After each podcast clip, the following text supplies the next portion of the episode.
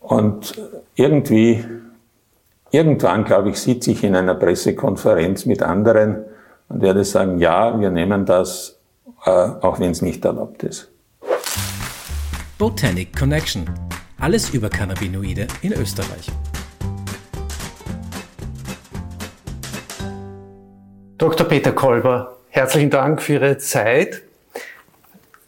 Wir leben schon in äh, eigenartigen Zeiten. Sie sind ja 30 Jahre lang schon im, generell im Konsumentenschutzbereich tätig, waren auch äh, also Abgeordnet im Parlament äh, bei der Partei Jetzt, richtig unter äh, Peter Pilz, haben dann ihr Mandat irgendwann einmal abgegeben und sind jetzt äh, Obmann des Verbraucherschutzverbandes und sind selbst Schmerzpatient. Mhm. Ähm, können Sie ein bisschen noch ins Detail gehen, wie Sie überhaupt ähm, zur, zum Thema Cannabinoiden äh, generell also Cannabis-Therapie überhaupt gekommen sind? Ja, ich habe im Jahr 2012 äh, diagnostiziert bekommen eine Polyneuropathie. War für mich eine Erkrankung, die ich nicht kannte. Habe sie dann gegoogelt äh, und äh, habe feststellen müssen, dass das eine Nervenerkrankung ist äh, die Ursachen sind äh, nur zum Teil erforscht. Äh, es gibt 40 Prozent der Patienten, wo man auf keine Ursache kommt. Dazu gehöre ich. Und damit ist auch klar, dass man es nicht ursächlich therapieren kann. Und daher bleibt nur die Schmerzen, die da, diese Nervenschmerzen, die ausgelöst werden, eben zu lindern. Und das wird konventionell, also in der, äh, in der Medizin, äh, gemacht mit einerseits einem Antiepileptikum und andererseits äh, mit einem Antidepressivum. Äh, beide Medikamente hat man halt festgestellt im Laufe der Zeit, dass die als eine Art Nebenwirkung eben neuropathischen Schmerz dämpfen. Normale Schmerzmittel wie Paracetamol oder so würden da gar nicht helfen. Äh, ja, ich habe das genommen. Ich war ein bisschen erschrocken über die Nebenwirkungsliste, äh, die insbesondere beim äh, Antiepileptikum aufscheint. Und es war dann wirklich der pure Zufall, also kein Arzt hat mir das gesagt, sondern ich habe einen Roman gelesen, der war damals ein Bestseller im Sommer 2013 oder wann. Und in, aus dem Roman habe ich erfahren, dass Cannabis gegen neuropathische Schmerzen helfen soll. Ich habe daraufhin dann nachrecherchiert im Internet und habe dann auch entsprechend wenige Ärzte gefunden, die da auch Erfahrung haben und äh, habe letztendlich äh, mir äh, verschreiben lassen Tronabinol. Das ist der Handelsname äh, von einem Präparat, wo halt THC aus der Cannabispflanze extrahiert wird und äh, mit Öl halt äh, nutzbar gemacht wird. Äh, nachdem das THC äh, jener Teil der Cannabispflanze ist, der psychoaktiv wirkt, äh, ist das auch gar nicht einfach zu kriegen, sondern man braucht ein sogenanntes Suchtgiftrezept seines Arztes. Äh, und es ist, mit dem Suchtgiftrezept kriegt man es dann in der Apotheke. Aber man muss auch sagen, es ist sauteuer. Das heißt, die, die, äh, die Menge äh, an Tronabinol, die ich für einen Monat gebraucht hätte, hätte mich, wenn ich es letztlich selber zahlen hätte müssen, 900 Euro im Monat gekostet. Das ist ein Betrag, wo ich davon ausgehe, dass Schmerzpatienten, auch ich, äh, mir das nicht leisten kann oder sich die Menschen das nicht leisten können. Ich hatte dann damals ehrlich gesagt Glück, äh, weil ich habe diesen Umstand, dass, warum man das nicht verschrieben kriegt von der Krankenkasse, äh, an die damalige und inzwischen leider verstorbene Gesundheitsministerin Oberhauser geschrieben auf Facebook, nach irgendeiner Pressestunde, wo sie über Cannabis geredet hat. Und sie war der Meinung in ihrem Retourmail, die hat noch selber Mails, also äh, Facebook-Postings geschrieben, äh, hat sie geschrieben, na ja, na, das kriegt man sicher bei der Kasse bezahlt. Ich habe gesagt, nein, bei mir nicht. Sie hat dann geschrieben an die Wiener Gebietskrankenkasse, seither kriege ich's. Ich würde sagen, das ist der österreichische Weg. Äh, der ist untauglich dafür, dass jetzt Tausende und Abertausende Schmerzpatienten das nachmachen. Man muss da eine Lösung finden. Äh, das Problem für Schmerzpatienten ist, dass die Kassen sehr, sehr restriktiv sind, die Kosten von Tronopinol zu übernehmen. Wovon ist das abhängig? Muss man die konventionellen pharmazeutischen Methoden ausgeschöpft haben, um einen Anspruch darauf zu haben? Oder? Äh, das Tronopinol ist ein sogenanntes magistrales, äh, eine magistrale Mischung.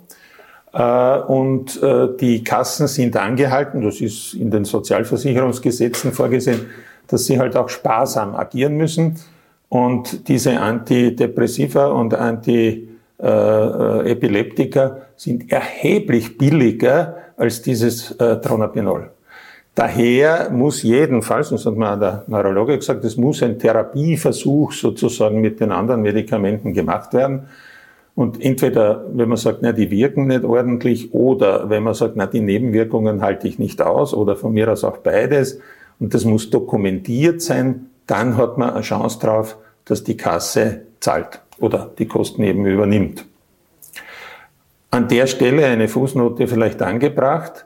Äh, wenn man das richtig ansucht, also eben der Arzt die Krankengeschichte darlegt und insbesondere darauf verweist, dass günstigere Methoden eben entweder nicht helfen oder Nebenwirkungen erzeugen und man trotzdem abgelehnt wird, dann sollte man wissen, dass man in so einer Situation am besten schriftlich eingeschrieben von der Krankenkasse verlangt, dass die binnen 14 Tagen einen schriftlichen Bescheid ausstellt. Das machen die nicht gern, weil da müssen sie es dann begründen. Ich kenne Fälle, wo allein das ausgereicht hat, dass es bewilligt wurde. Äh, wenn man aber eben einen schriftlich begründeten Bescheid bekommt, dann hat man noch die Chance, dass man beim Sozialgericht dagegen klagt. Klagt oder Rechtsmittel ergreift. Ja. Klagt. Ist es schon ausjudiziert worden in einigen oder mehreren Fällen? Kenne ich nicht, aber man kann sicher klagen. Äh, und man kann relativ niederschwellig klagen, weil man zahlt keine Gerichtsgebühr.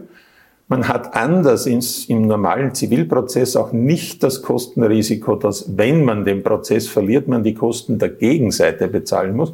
Man muss auch die Sachverständigenkosten nicht bezahlen. Das Einzige, was bleibt, ist, Entweder man geht alleine unvertreten hin, das würde ich auf keinen Fall machen, oder man geht mit einem versierten Anwalt oder Anwältin hin, dann muss man die bezahlen, kriegt man aber nicht ersetzt.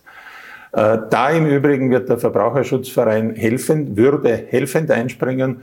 Äh, wenn also Menschen in der Situation sind, können sie sich an uns wenden und wir würden einen Anwalt beistellen. Äh, das ist die Situation bei Tronapinol. Man muss vielleicht noch sagen, wieso ist es so teuer? Das ist ganz einfach.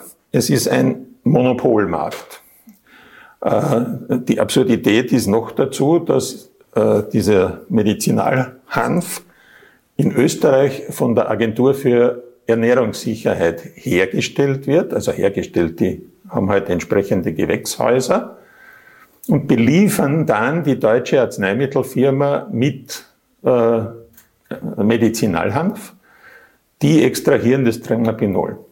Ich habe mir das ausgerechnet, was 500 Milligramm THC, das ist die Dosis, die ich in einem Fläschchen 20 äh, Milliliter bekommen würde. Äh, das kostet meinem Dafürhalten nach, und die AGES hat nie widersprochen, zwischen 1 und 10 Euro. Wenn die AGES das an die Arzneimittelfirma verkauft. Wenn ich es in der Apotheke kaufe, die 500 Milligramm THC, dann kostet das 450 Euro. Also man sieht, da wirkt kein Marktmechanismus, da kann man Mondpreise verlangen, weil es einfach ein Monopol ist. Und ich glaube, die Lösung dort ist völlig klar. Dieses Monopol muss man aufbrechen und was mir sehr gut gefällt, ist eigentlich die Lösung in Deutschland. Die ist vielleicht jetzt auch noch nicht das Beste, was man finden kann, aber wir hätten eine Vorlage, wie man es nachmachen kann, dass man nämlich letztlich auf Rezept in der Apotheke tatsächlich äh, Blüten kriegt.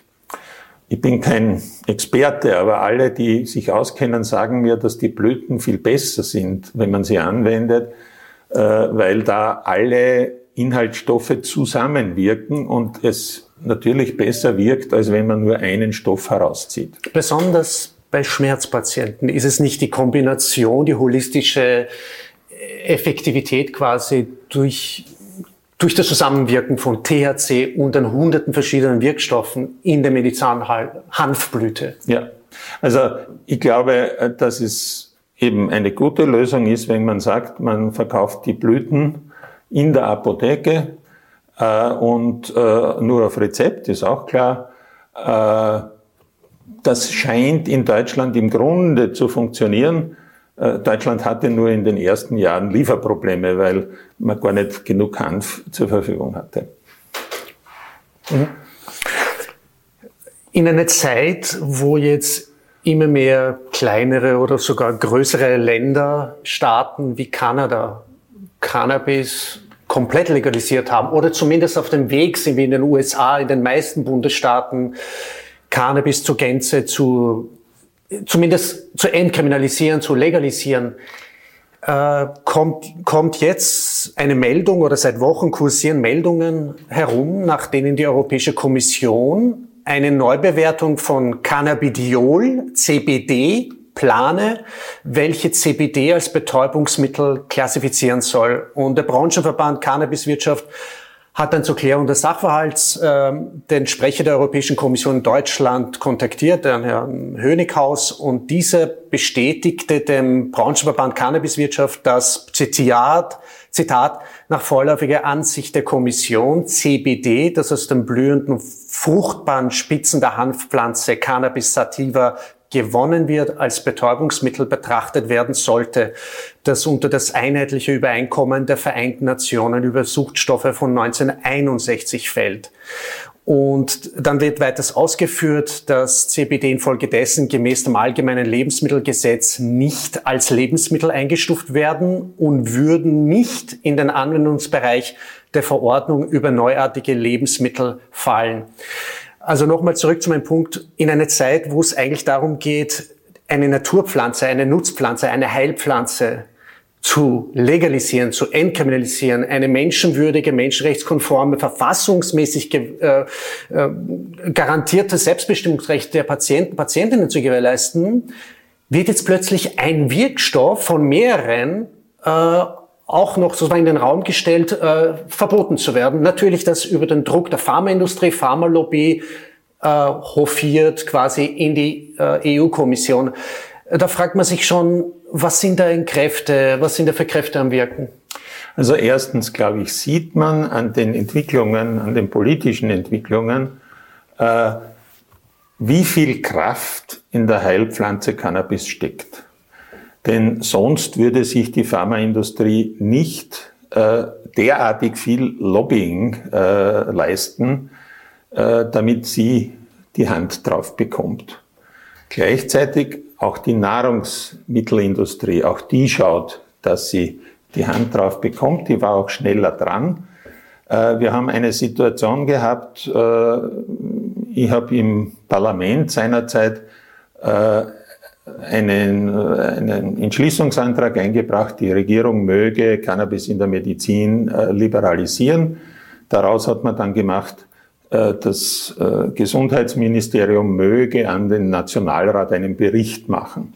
Da ging es im Grunde nur um THC. CBD war damals kein Thema.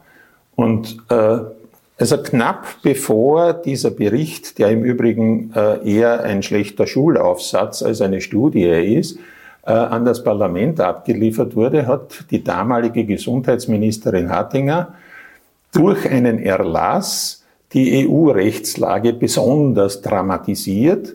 Und damals war es so, dass man gesagt hat, CBD äh, ist ein neues Lebensmittel, das erst nach 1997 äh, relevant in Verkehr gesetzt wurde und daher müsse man, wenn man es als Nahrungsergänzungsmittel verkaufen will, äh, auch eine entsprechende Genehmigung nach der Novel Food Verordnung einholen.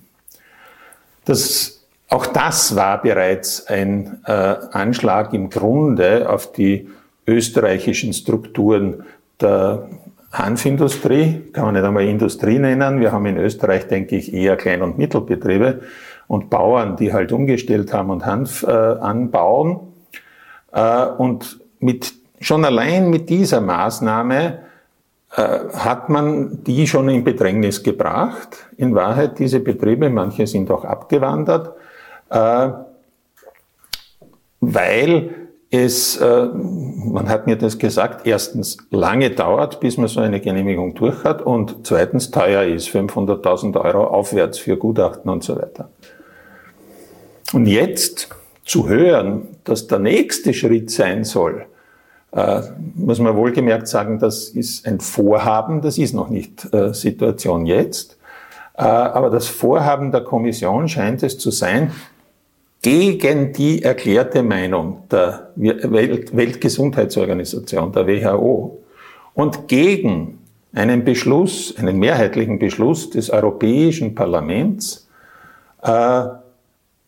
die Situation bei CBD, das nicht psychoaktiv ist, äh, noch mehr zu verschärfen, so dass es nur mehr als äh, Medikament verkauft werden kann. Der Weg dahin scheint zu sein, dass man sagt, äh, das CPD sei auch in irgendeiner Weise ein bisschen psychoaktiv.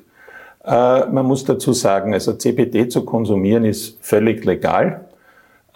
Es gibt einen Grenzwert, der muss eingehalten sein, nämlich es darf THC in Resten nur drinnen sein äh, unter 0,3 Prozent. Äh, ein solches Produkt, sei es jetzt eine Pflanze, die man raucht oder inhaliert, oder Tropfen oder Kapseln, was auch immer, zu konsumieren ist völlig legal.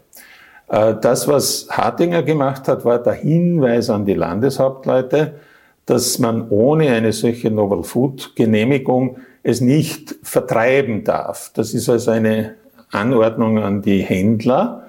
Äh, die haben damit auch genug Probleme gehabt, aber die Konsumenten, wer immer es irgendwo herbekommt, darf es legal benutzen.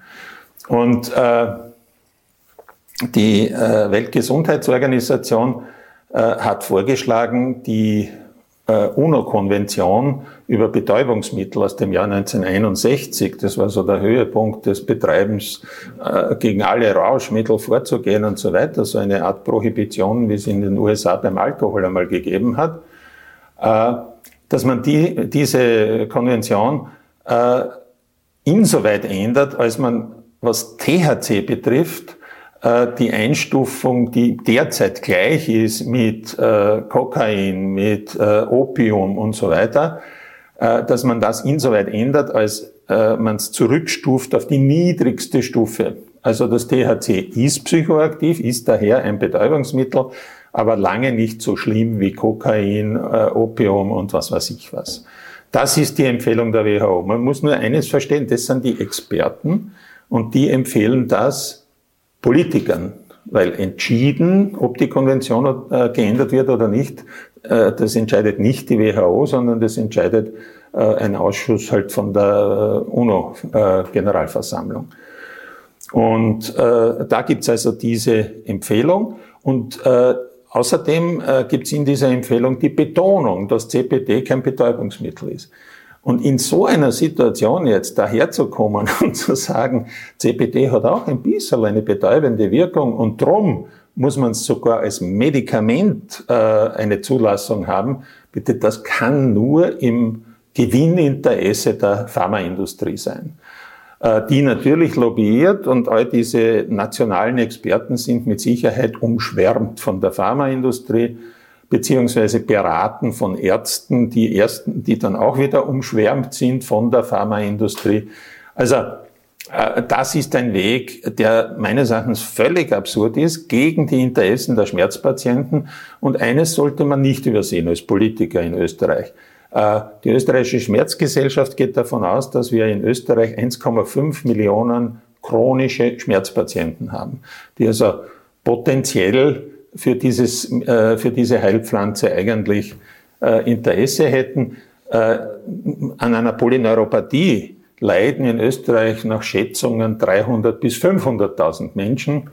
Dort ist es evident, da ist es nachgewiesen, dass es wirksam ist, nämlich das THC in dem Fall, so dass ich sage, gegen die Interessen dieser großen Menschenmenge äh, würde ich das nicht empfehlen, dass das jetzt jedenfalls die österreichische Regierung vielleicht auch unterstützt. Ne? Äh, weil noch wird es diskutiert und noch kann man diese Entwicklung abwehren. Äh, daher glaube ich, muss der Appell an den österreichischen Gesundheitsminister, noch dazu von den Grünen, da sollte ja ein Verständnis dafür da sein. Die haben im Programm der jungen Grünen, vor der Wahl wird es immer weggeräumt, äh, sogar die Legalisierung von, von Cannabis. Und die haben auch genug Ärzte, die es verschreiben. Also sie haben auch die Experten dass sie wissen müssen, dass das der falsche Weg ist. Und ich erwarte vom Gesundheitsminister, dass er sich querlegt, wenn das in der EU so beschlossen werden sollte. Mhm. Sehr schön. Ich habe ja vor mir die Parlamentskorrespondenz zu den, zu den Themen, die Sie vorhin ausgeführt haben, ja. vom 19. März 2019 und vom 27. März 2019, wo eben auch die Stellungnahmen der damaligen oppositionellen Politiker auch ausgeführt sind. Ähm, und da wird eben äh, auch eindeutig gesagt, dass in Entsprechung des, äh, äh, der, der Entschließung des Nationalrates und so weiter viele diese Stellungnahmen, Gutachten oder medizinische, rechtliche, organisatorische und ökonomische Rahmenbedingungen gar nicht mal untersucht oder analysiert wurden, geschweige denn die Stellungnahmen der eigentlichen Menschen, um die es geht, der betroffenen Patienten, Patientinnen und der behandelnden Ärzte und Ärztinnen. Wie kann es sein, dass angesichts so vieler nationaler, internationaler, bekannter Studien, angefangen unter Professor Mechulam in Israel, in Kanada, USA, in so, in so vielen Ländern, ist die evidenzbasierte Wissenschaft schon eindeutig. Wie kann man so eine evidenzbasierte ähm, Fallbeobachtungen, Analysen, wissenschaftliche Untersuchungen einfach ignorieren? Naja, äh, die äh, Gesundheitsministerin selber hat natürlich keine Ahnung gehabt und hat daher den obersten Sanitätsrat beauftragt, äh, ein Gutachten fürs Parlament zu machen. Ich habe es, glaube ich, schon gesagt, dieses Gutachten hat zwölf Seiten, wenn ich mich recht erinnere, und hat den Stil eines Schulaufsatzes. Wir wissen auch, oder wir vermuten auch, wer es geschrieben hat, nämlich der Herr Professor Kress von der Universitätsklinik in Wien. Äh, der ist auch in der Schmerzgesellschaft äh, und äh, in den Diskussionen mit ihm äh, habe ich ganz klar feststellen können, er vertritt einfach die äh, Position der Pharmaindustrie, wo er argumentiert, äh, das CBD würde ja äh, sowieso schon als Medikament auch zur Verfügung stehen. Und da sieht man, wie unlauter argumentiert wird. Denn ja, diese, es gibt ein Medikament, das auf CBD-Basis zugelassen wurde, erst in den USA, in der, in der Folge in Großbritannien. Nur, das ist ein Medikament äh, für seltene Formen der Kinderepilepsie. Also es ist eine Frechheit, 1,5 äh, äh, Millionen Schmerzpatienten zu sagen, es gibt ja schon ein Medikament und dieses Medikament ist für die 1,5 Millionen Schmerzpatienten überhaupt nicht anwendbar.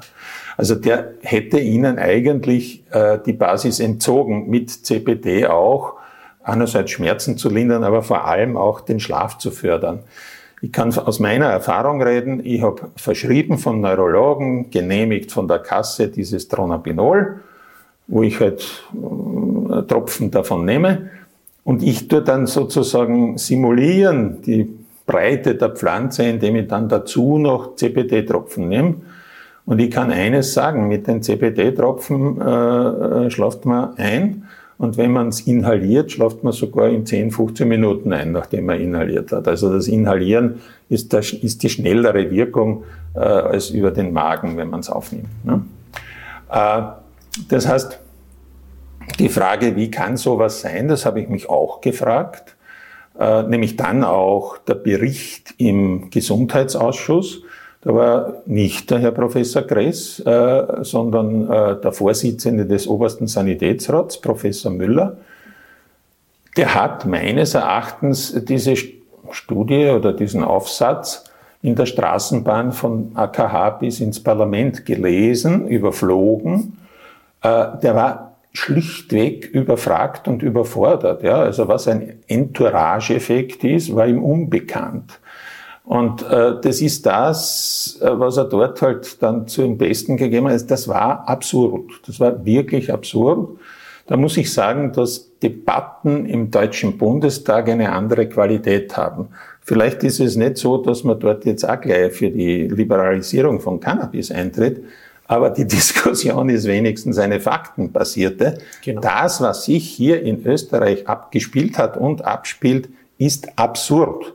Es ist ja letztlich auch absurd, äh, wenn man einen Erlass herausgibt und sagt, naja, die Lebensmittelkontrolleure sollen jetzt überall schauen, dass sie das CPD aus dem Handel nehmen. Und in Wahrheit geht es aber nur darum, der Lebensmittelinspektor, Lebensmittelinspektor kommt und schaut am Flascherl nach. Wenn auf dem Flascherl draufsteht Aromaöl oder noch besser für Hund und Katz, ganz klein, gratuliert er dem Inhaber, freut sich, er muss keinen Bescheid machen und geht wieder und alles ist in Ordnung. Also das ist einfach schlichte Verlogenheit, ne?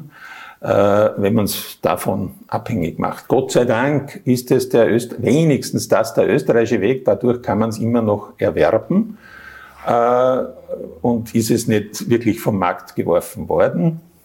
Aber, aber es zeigt, äh, es geht hier nicht darum, irgendjemanden vor Gefahren von Cannabis zu schützen. Es geht ausschließlich darum, Cannabis nur und exklusiv der Pharmaindustrie in die Hände zu spielen. Wobei man jetzt sagen muss, bei CBD kenne ich aus Erzählungen zwei, äh, zwei Anwendungen. Die eine, die ich selber mache, dass ich sage, ich nehme sechs Tropfen und schlafe besser ein. Äh, das sind Milligramm, die ich da nehme. Äh, das, glaube ich, sollte man unreguliert verkaufen dürfen. Es gibt da immer die Einwände, dass man sagt, naja, man weiß nicht, wenn die draufschreiben 20 Prozent CPD und dann sind es aber nur 10. Ja, das ist irreführende Werbung, das gibt's häufig. Ne? Das macht VW mit seinen äh, Motoren auch, und zwar millionenfach. Dagegen kann man vorgehen, aber dafür brauche ich es nicht verbieten. Es würde auch niemand jetzt das Autofahren verbieten, nur weil die gesamte Autoindustrie da äh, geschummelt ist, ein Hilfsausdruck betrogen hat. Hm? Äh, das heißt, da gibt es Konsumentenschutzmaßnahmen, die man treffen kann. Äh, aber im Grunde bin ich für einen freien Verkauf.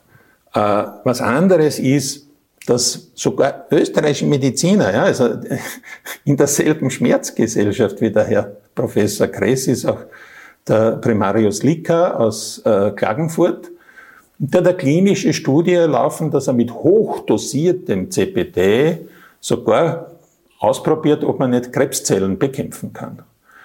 Äh, und das ist jetzt nicht irgendeine alternative Studie aus irgendwo, sondern das ist ein österreichischer Mediziner, der äh, jetzt einmal die Studie macht, wird man sehen, was rauskommt, äh, aber wo natürlich Anhaltspunkte dafür da sind. Da muss man hochdosieren, da muss man von 300 Milligramm aufwärts bis 1000 Milligramm am Tag dosieren.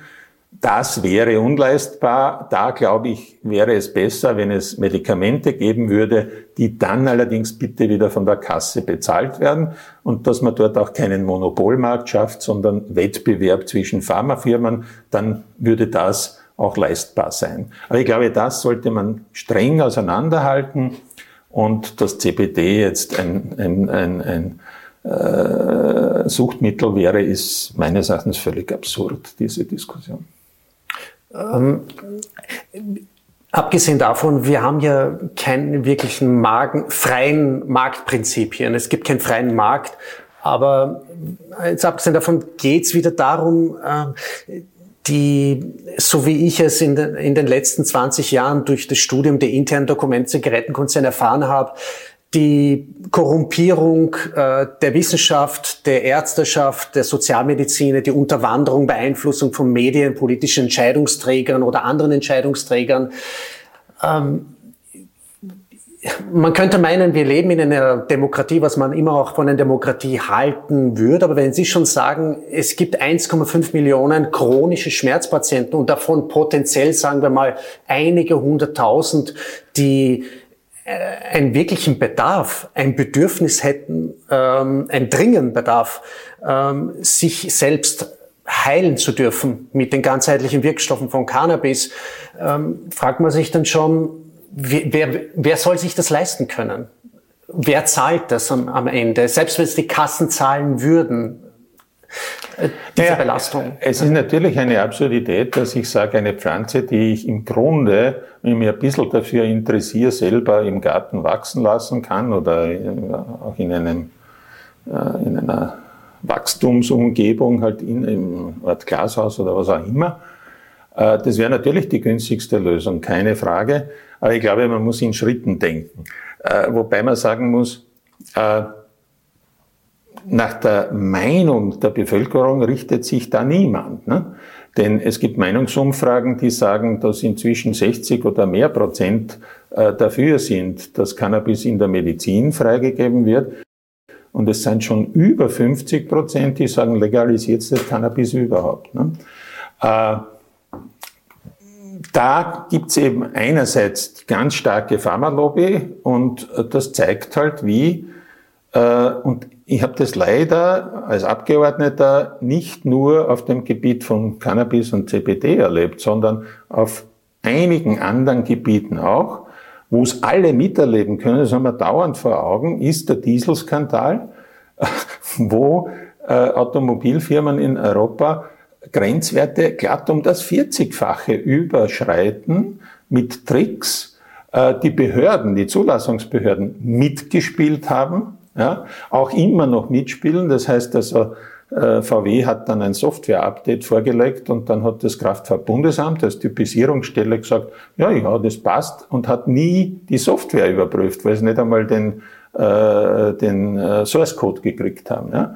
Also das ist leider äh, in den europäischen Demokratien schon so, dass zunehmend äh, äh, Entscheidungen auf Regierungs- oder auf EU-Ebene getroffen werden im Eindruck von heftigsten Lobbyismus von, äh, von Branchen und dort von den Großen in einer Branche. Ne?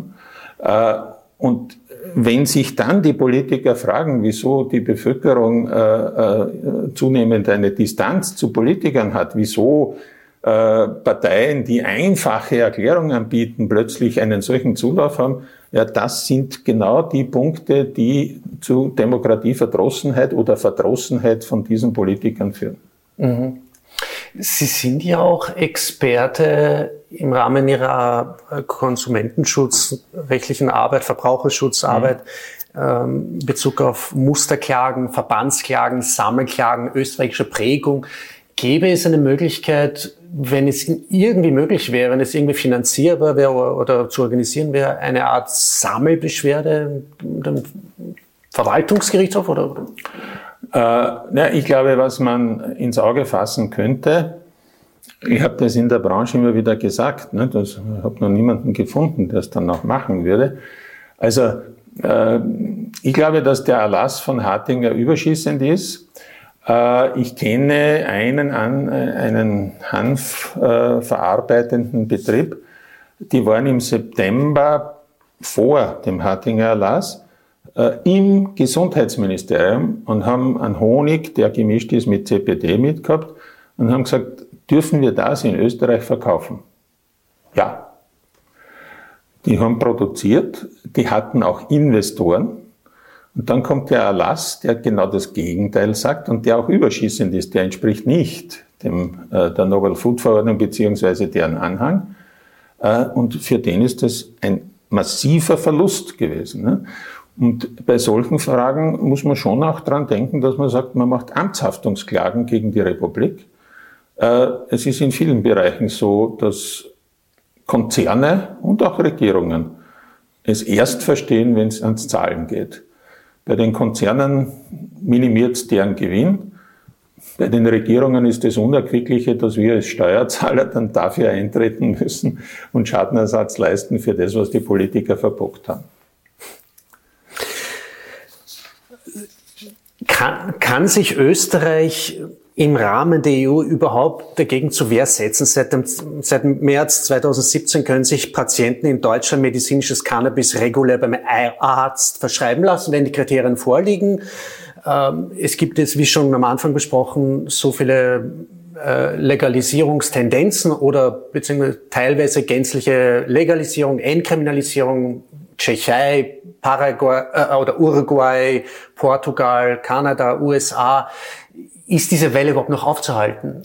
Ich glaube, dass die Welle, dass äh, Cannabis frei zugänglich wird, nicht aufzuhalten ist.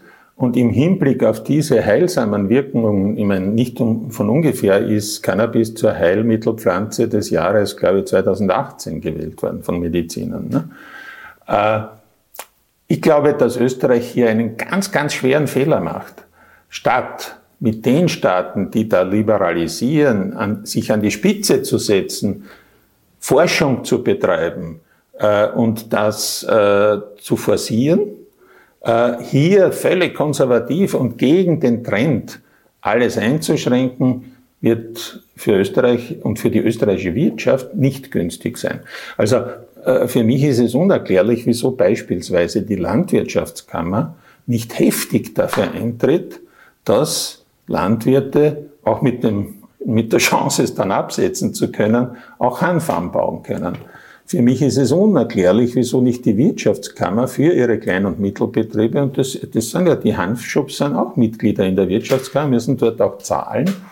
Äh, aber von der Wirtschaftskammer haben äh, wiewohl über 90 Prozent der Mitglieder nach Köpfen gezählt EPUs, also Ein-Personen-Unternehmen oder Klein- und Mittelbetriebe sind, haben die dort im Grunde nichts zu reden. Wer dort das Kommando angibt, ist eben die Industrie. Äh, aber vor allem eben Banken, Versicherungen und sicherlich auch die Pharmaindustrie. Also wir haben da meines Erachtens ein viel zu starres System äh, und das aufzubrechen wäre schön. Wäre eine schöne Aufgabe für grüne Politiker, aber mit der ÖVP scheint das nicht zu funktionieren. Man könnte meinen, das Prinzip Follow the Money, folge dem Geld, auch hier überall gelten sollte. Wir haben hier bei Botanic Connection ein kurzes, sachliches, nüchternes, faktenbasierendes Video gemacht zu den wirtschaftlichen Zahlen, zum wirtschaftlichen Potenzial, was mhm. da dem Fiskus dem Vaterstaat alles zufließen könnte. Äh, jetzt abgesehen von den Steuern, aber allein die Arbeitsplätze, die dadurch geschaffen werden könnten, Export, äh, Import, was auch immer, also einen regen freien Markt an, ankurbeln.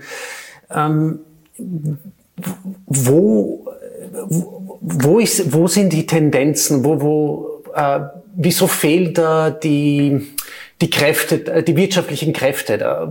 Wieso ist die Lobby wirklich so stark? Ist es nur die Pharmalobby oder sind es auch andere Industriezweige, die dagegen? Also ich würde meinen, äh, es ist die Pharmalobby einerseits, die also versucht, auch CPD äh, als Medikament äh, definieren zu können. Äh, es ist die Nahrungsmittelindustrie, die mit Liebe sozusagen irgendwelche Getränke mit, und da ist CPD drin, äh, verkaufen würde. Das Unter anderem übrigens auch die Zigarettenindustrie. Das weiß auch, ich aus erster Hand. Ja, auch, ja. auch die Zigarettenindustrie, auch die Trafikanten nicht, äh, stellen sich an und sagen, wir wollen die Cannabisblüten verkaufen. Äh, weil man natürlich dort überall die Umsatzerwartungen hat. Aber es gibt auch, äh, glaube ich, ganz andere Motive, da dagegen aufzutreten. Zum Beispiel das Motiv der Polizei. Die Polizei äh, macht äh, Verkehrskontrollen und äh, zieht äh, oder, oder daraus entstehen äh, in einem Jahr rund 40.000 Strafverfahren. Ja? Allein die Kosten. Allein das kann man sich Kosten, nicht vorstellen, oder? Ja, ja, aber für die Kriminalstatistik, das wird ja immer sofort aufgeklärt. Nicht? Also ich halte den an, äh, dann stelle ich fest, dass er Cannabis konsumiert hat und dann ist das schon ein Strich in der Statistik. Nachher erst wird das medizinische Gutachten gemacht und erst nachher stellt sich heraus, ob das überhaupt illegal war oder nicht. Ne? Weil es könnte ja genauso sein, und das kann der Polizist überhaupt nicht unterscheiden, weil es genauso riecht wie, also Cannabis mit zu viel THC schaut aus und riecht genauso wie Cannabis mit reguliertem CBD, äh, also wo entsprechend äh, sehr geringe Mengen nur vom THC drin sind. Ne? Ja, und die Polizei wird da sicher auch ein Lobbyist sein, zu sagen, das ist ja ideal. Äh, in diesem Feld der Kriminalität gibt es keine Schießereien, da wird nicht einmal herumgeprügelt.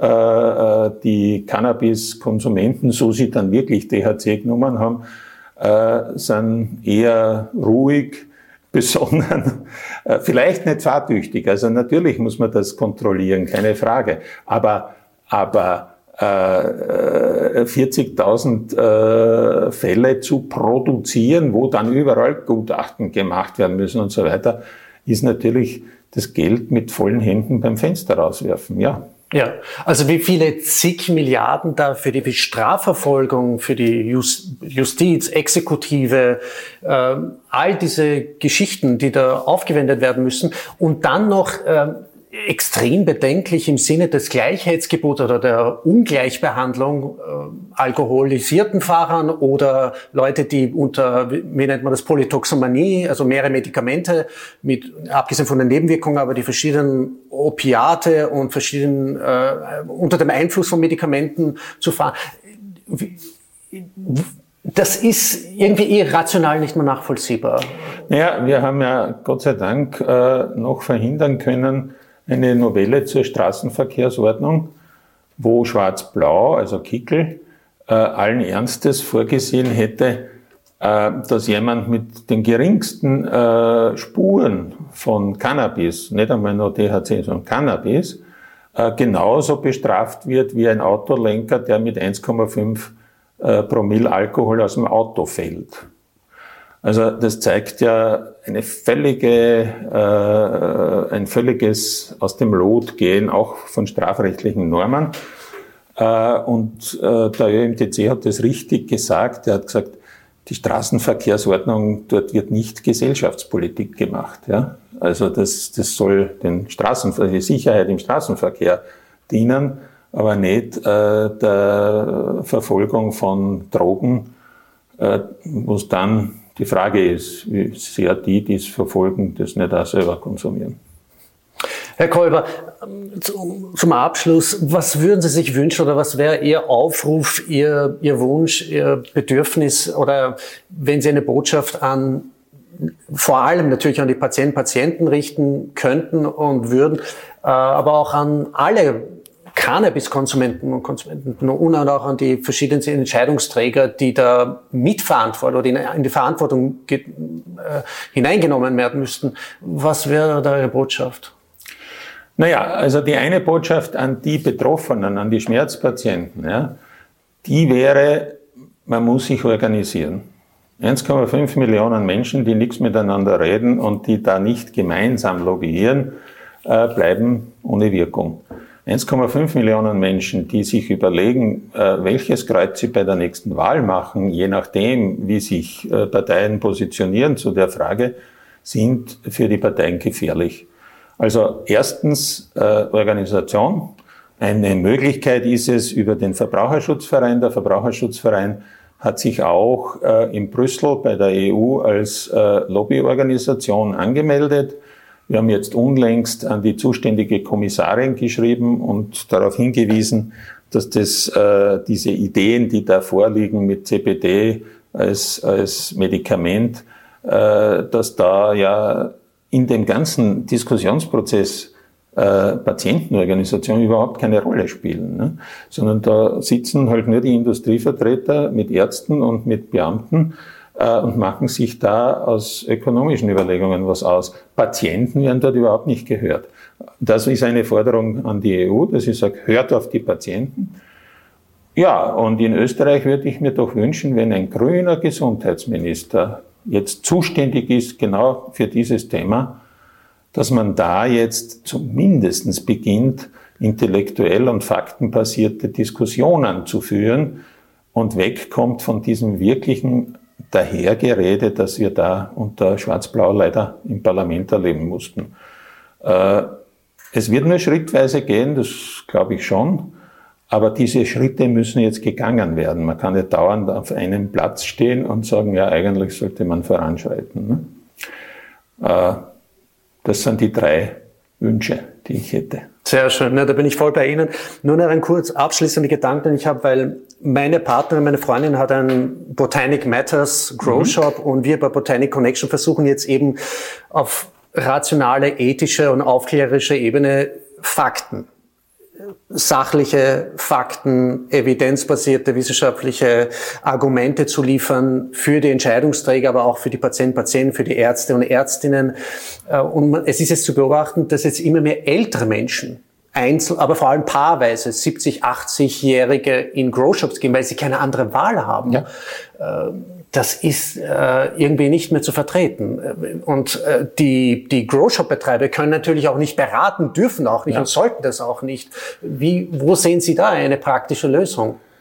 Ja, ich sehe einmal eines, nicht? Äh, unter, der, unter denen, die das brauchen können, ist es im Grunde schon angekommen. Also wir haben in den letzten Jahren in den Medien ganz viel Berichterstattung über CPD und äh, die Patienten, glaube ich, wissen viele schon darüber Bescheid, möglicherweise mehr Bescheid als ihre jeweiligen Hausärzte. Äh, dort ist, glaube ich, ein großes Defizit, äh, das man, glaube ich, auch bei der Ärztekammer erkannt hat. Also es gibt jetzt erste Schulungen von Ärzten. Das ist gut so. Ja, also die, die, Frage? die Frage, wie kann es sein, dass jetzt äh, ältere Menschen, die einen Leidensdruck haben, Schmerzen haben, Symptome haben, weil sie sich, weil sie eben die konventionellen Methoden schon ausgeschöpft haben, also die pharmazeutischen Produkte schon mit ganzen Nebenwirkungen ausgeschöpft haben, jetzt in Grow Shops gehen und dort jetzt auch nicht wirklich beraten werden können, aber dennoch suchen sie die Hilfe. Sie suchen, äh, kaufen sich Pflanzen oder Stecklinge und was, was auch immer sie damit machen, ja, ob sie sich einen Tee aus den Blättern machen.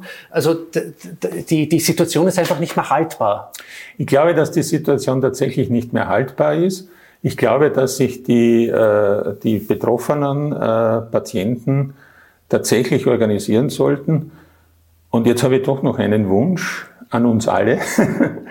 äh, wie in Deutschland heftig, in den 70er Jahren war das, äh, des vergangenen Jahrhunderts, über die Frage Fristenlösung gestritten wurde, gab es eine sehr aufsehenerregende Aktion von Emma und Alice Schwarzer. Die hat äh, Schauspielerinnen zusammengebracht, die alle bekannt haben, ja, ich habe abgetrieben.